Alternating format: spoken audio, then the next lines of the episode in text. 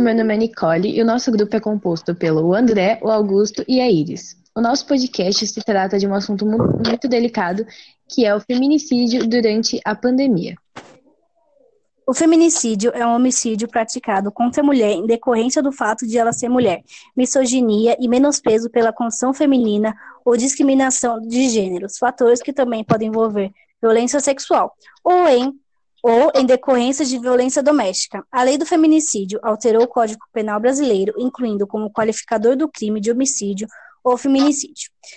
Em praticamente todos os estados, o estudo demonstra que houve uma redução de registros de lesão corporal dolosa em decorrência da violência doméstica na queda da comparação com do ano passado.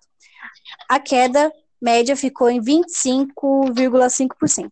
Segundo os pesquisadores, o número é muito próximo ao padrão verificado em outros, em outros países, como Itália e Estados Unidos, onde as mulheres encontram mais dificuldades para se deslocar às delegacias. O registro de, de, de ocorrências relacionadas à violência sexual, mais especificamente estupro, e estupro vulnerável apresentam redução média de 28,2%. Em 2020, nos meses de março e abril, na comparação em 2019, o que mais o que mais uma vez pode ser explicado, de acordo com os pesquisadores, pelas dificuldades das vítimas em registrar as ocorrências.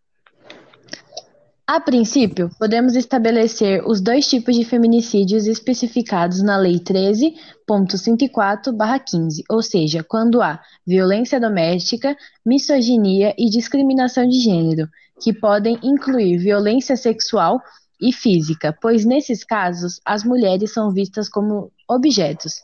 Dados levantados pelo Fórum Brasileiro de Segurança Pública apontam que houve aumento de 22% nos registros de casos de feminicídio no Brasil durante a pandemia do novo coronavírus. Os números correspondem aos meses de março e abril e foram comparados com o mesmo período do ano passado. O número passou de 117 em 2019 para 143 neste ano. A diretora executiva do Fórum Brasileiro de Segurança Pública, Samira Bueno afirma que a pandemia tem agravado o quadro de violência contra mulheres e meninas no país, já que vítimas e agressores atravessam a quarentena juntos.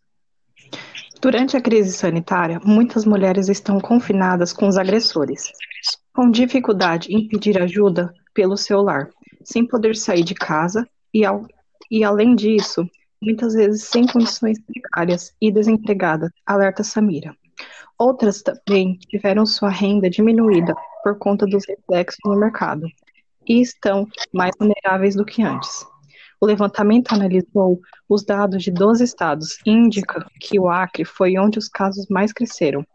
Por lá, foi observado um aumento de 300% no, no número de casos reportados, que passaram de 1 a 4 no período.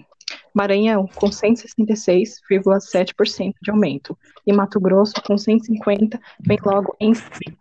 Os fatores que explicam essa situação não são convincentes mais próximas dos agressores, são a convivência mais próxima dos agressores.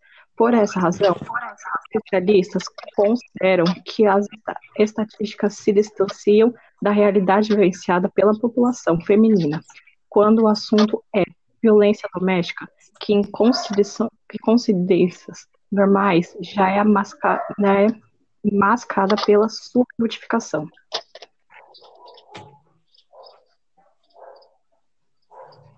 88% dos agressores são os próprios companheiros ou ex-companheiros.